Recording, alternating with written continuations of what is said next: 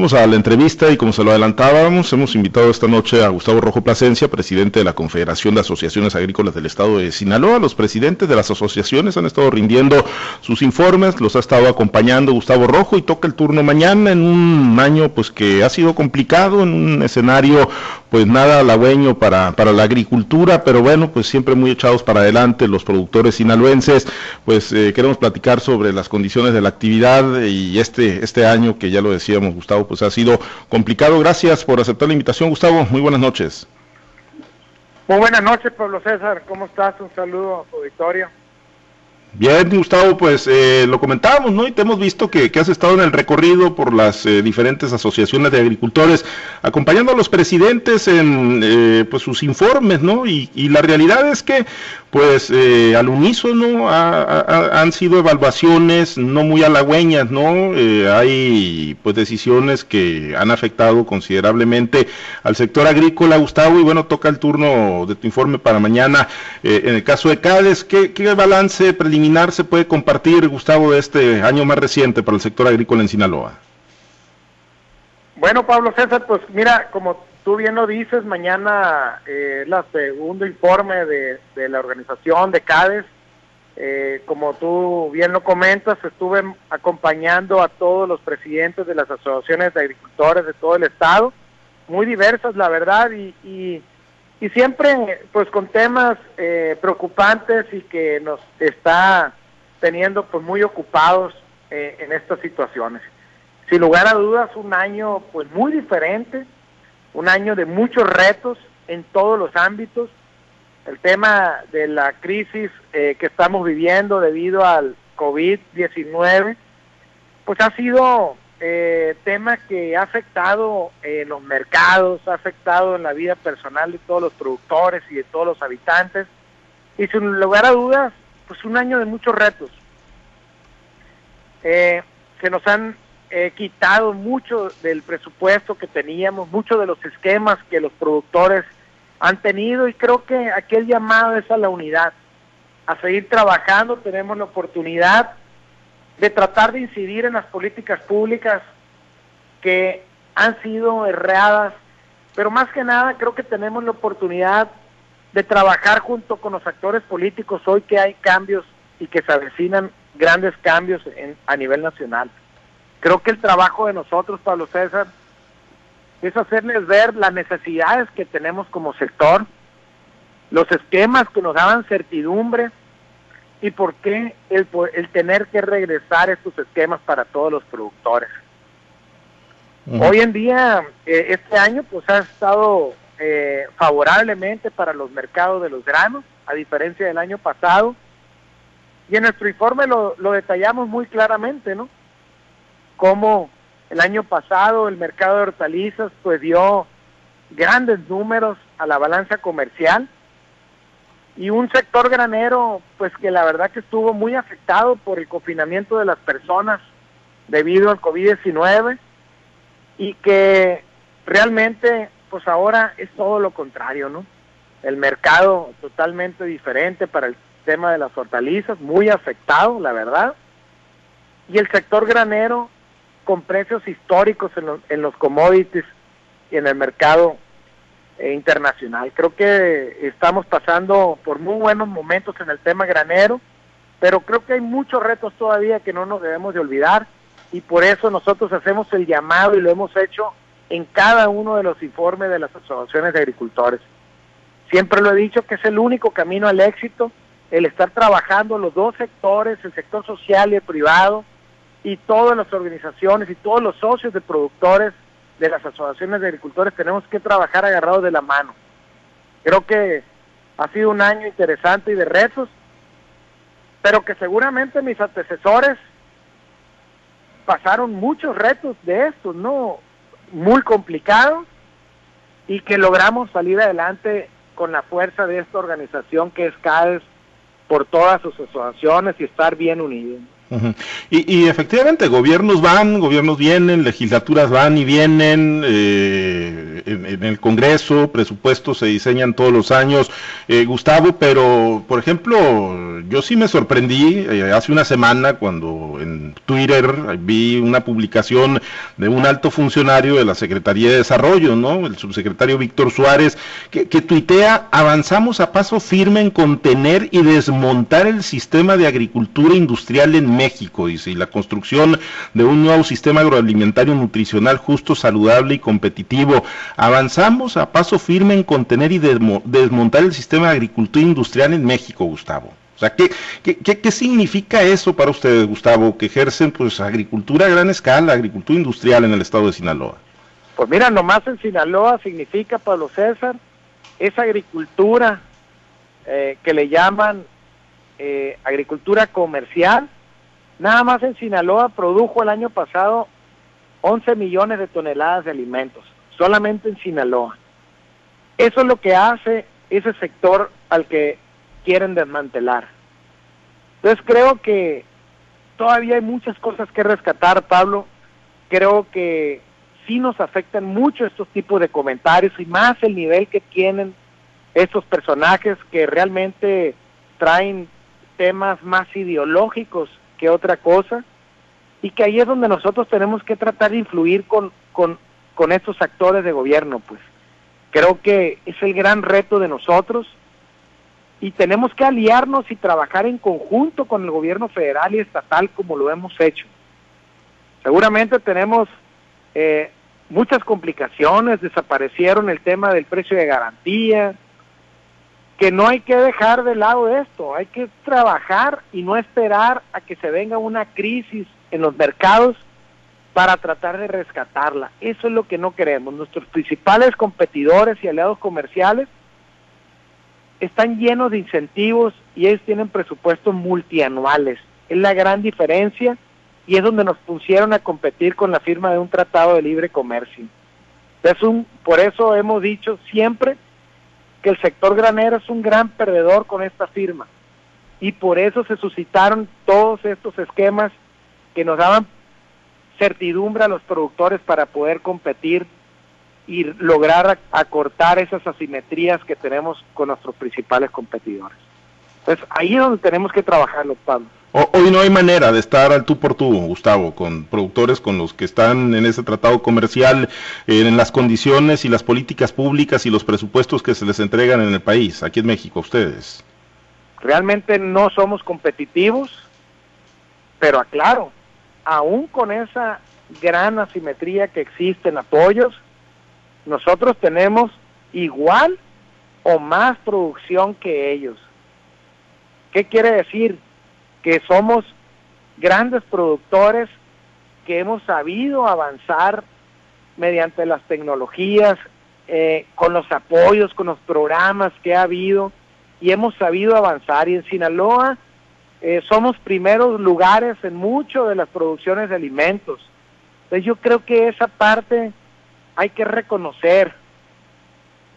Totalmente de acuerdo y con mis compañeros que no somos prioridad para el gobierno federal, este sector hoy en día.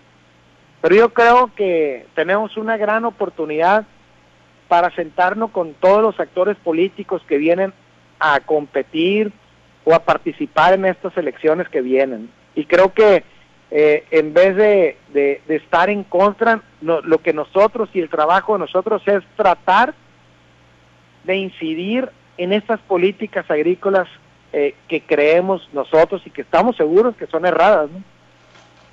Eh, en ese eh, sentido, pues están abiertos al acercamiento que, que, llegado el momento, en las campañas o, bueno, en el marco del proceso electoral, Gustavo, están abiertos al acercamiento con las diferentes fuerzas políticas y candidatos para que reciban los planteamientos que ustedes traen y pues ver quién les ofrece mejores condiciones. Totalmente, Pablo César, tenemos que sentarnos con todos.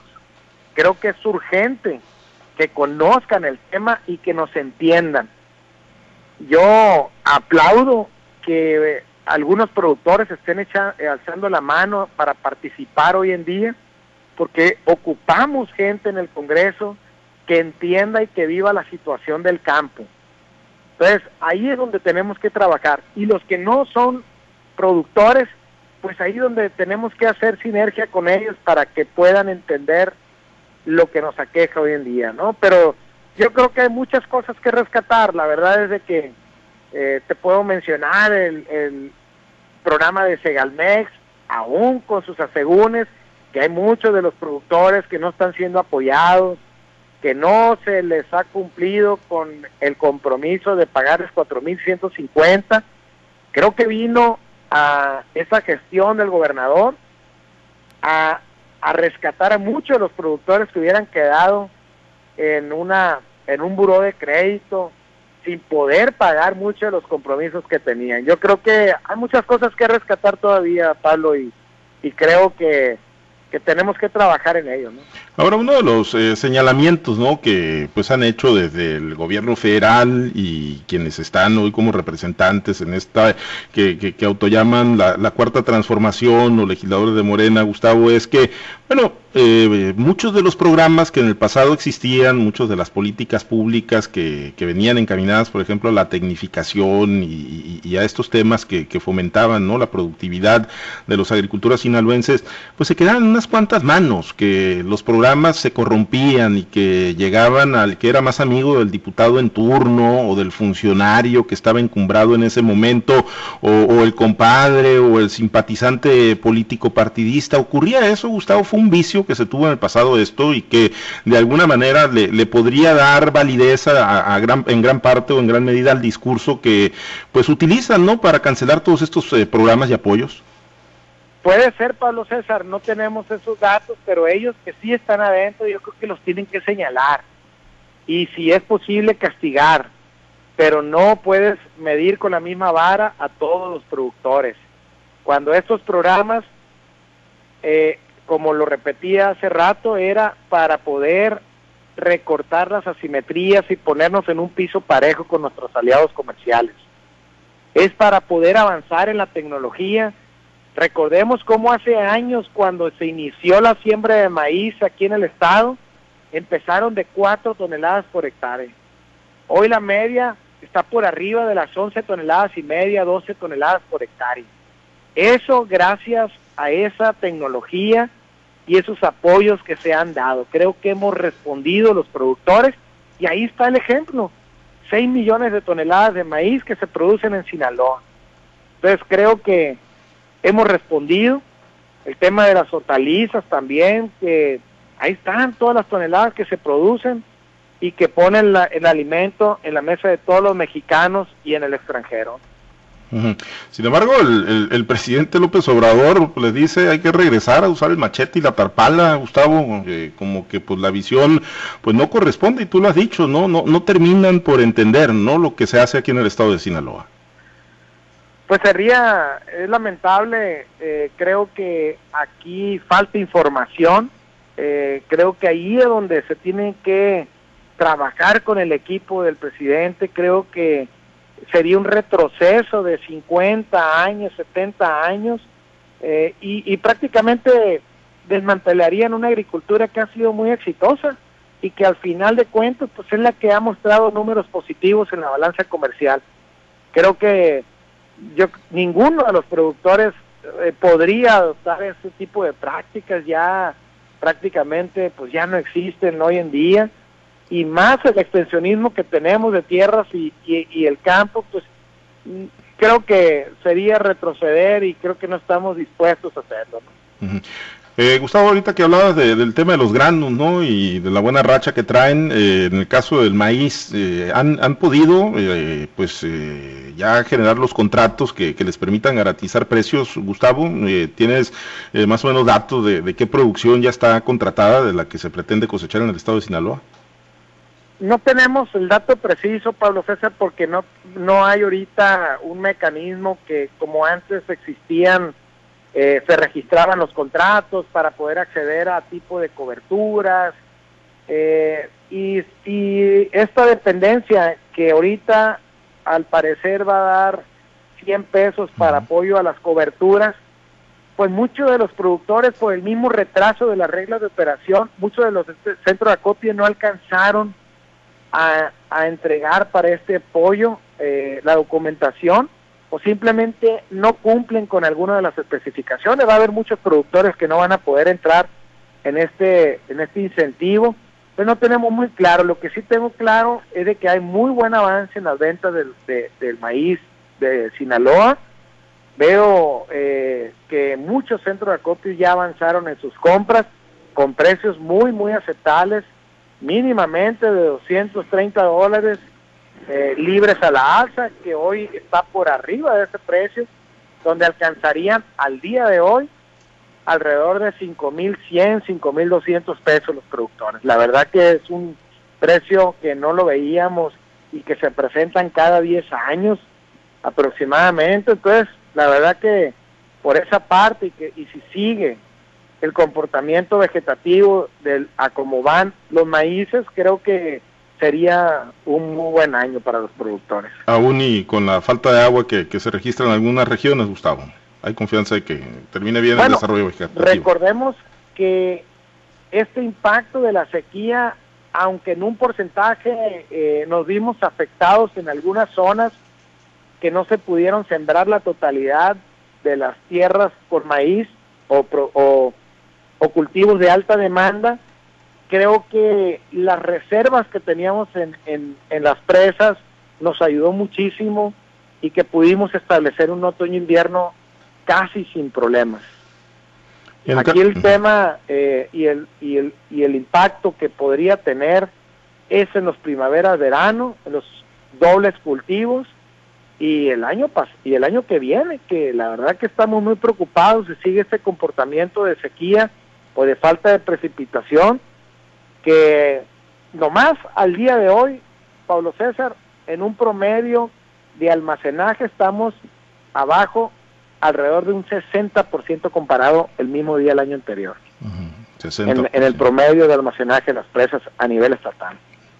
Pues, es preocupante esta situación. Pues crítico, crítico diría yo si es que no se registran lluvias importantes ahora durante la temporada. Gustavo, en el caso del frijol, ¿funcionó el esquema de almacenamiento, de sacar del mercado volúmenes importantes a través de las asociaciones de agricultores y, este programa que en el que estuvieron ahí coordinados con el gobierno estatal? Eh, ¿Les funcionó para el repunte del precio?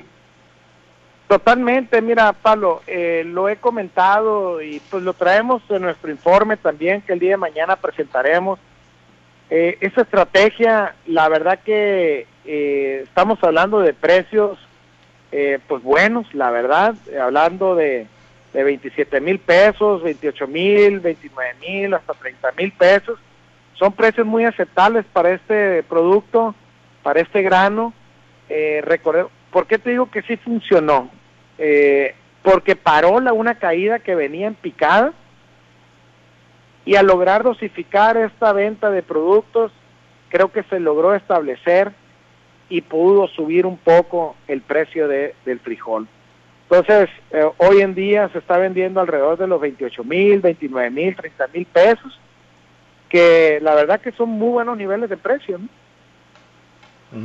Eh, Gustavo, y para mañana, eh, ¿cómo va a ser la, modalidad que tienen preparado para el informe presencial, virtual, mixto? ¿Cómo, cómo lo van a realizar el evento? Bueno, mira, eh, es aquí en la ciudad de Culiacán, en el auditorio de la ARC, donde vamos a tener presente a algunos de los algunos invitados de productores, a las asociaciones de agricultores, lógicamente con un buen protocolo eh, respondiendo a, todas las recomendaciones sanitarias con la debida distancia y, estamos poniendo también en las redes, se va a transmitir el informe en vivo, ojalá que nos puedan acompañar eh, vía Facebook, por la página de CADE Sinaloa, en Twitter, eh, en Instagram, pues ojalá que nos puedan acompañar a las doce y media de la tarde, eh, que nos puedan acompañar todos los productores pues para que vean pues una semblanza de lo que se hizo y de las actividades que tenemos pendientes en nuestro sector y en la CADES como asociaciones de agricultores también. Muy bien, pues vamos a estar muy pendientes mañana, Gustavo. Y bueno, entonces, la, Fuerza Agrícola del Estado de Sinaloa no va a estar ajena al proceso electoral este año aquí en Sinaloa. Por supuesto que no. Van a, vamos a estar muy atentos y trabajar con todos los actores políticos para que conozcan todas las necesidades de los productores. Muy bien, pues pendientes mañana del informe, Gustavo, gracias.